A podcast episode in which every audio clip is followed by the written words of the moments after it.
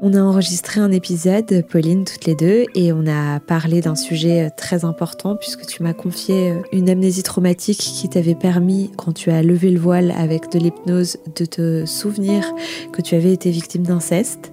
Depuis, tu as envie d'y consacrer ta vie de devenir euh, hypnothérapeute, d'aider les autres. Je trouve ça particulièrement intéressant. Qu'est-ce que tu donnerais comme conseil à des gens qui se rendent compte en thérapie qu'ils ont vécu une amnésie traumatique ou qu'un événement ramène à lever le voile sur cette amnésie? Et on peut imaginer euh, que le sol se dérobe sous leurs pieds. Qu'est-ce que tu donnerais comme conseil pour garder le cap et faire face à cette information nouvelle qui arrive dans leur vie? J'aurais envie de leur dire que euh, la chose dont on a le plus peur, en fait, c'est de se confronter à soi-même.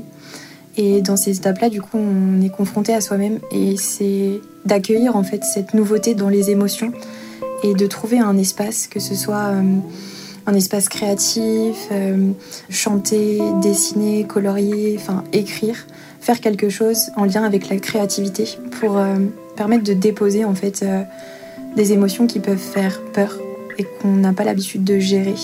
Euh, moi, je sais que ça m'a beaucoup aidé d'écrire et j'avais, je m'autorisais pas à, revenir en fait sur ce que j'écrivais et, je laissais vraiment euh, la dureté de mes propos, la haine, la colère ou même le dégoût que je pouvais ressentir.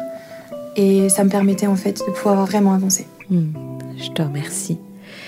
Et qu'est-ce que tu dirais à des victimes, que ce soit euh, d'inceste, de violence, euh, qui sont en plein dans la découverte de leurs émotions et qui ne savent pas vraiment vers qui se tourner, qui se sentent seuls et qui ne sont pas forcément soutenus par leur entourage. Qu'est-ce que tu pourrais leur dire?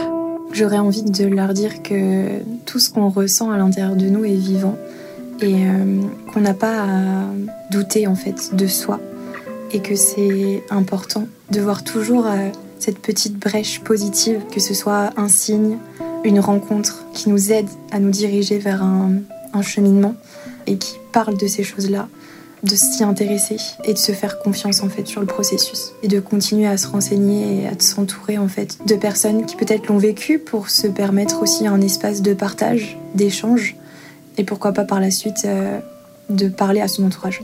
Bah, je te remercie beaucoup Pauline. Merci à toi. À bientôt.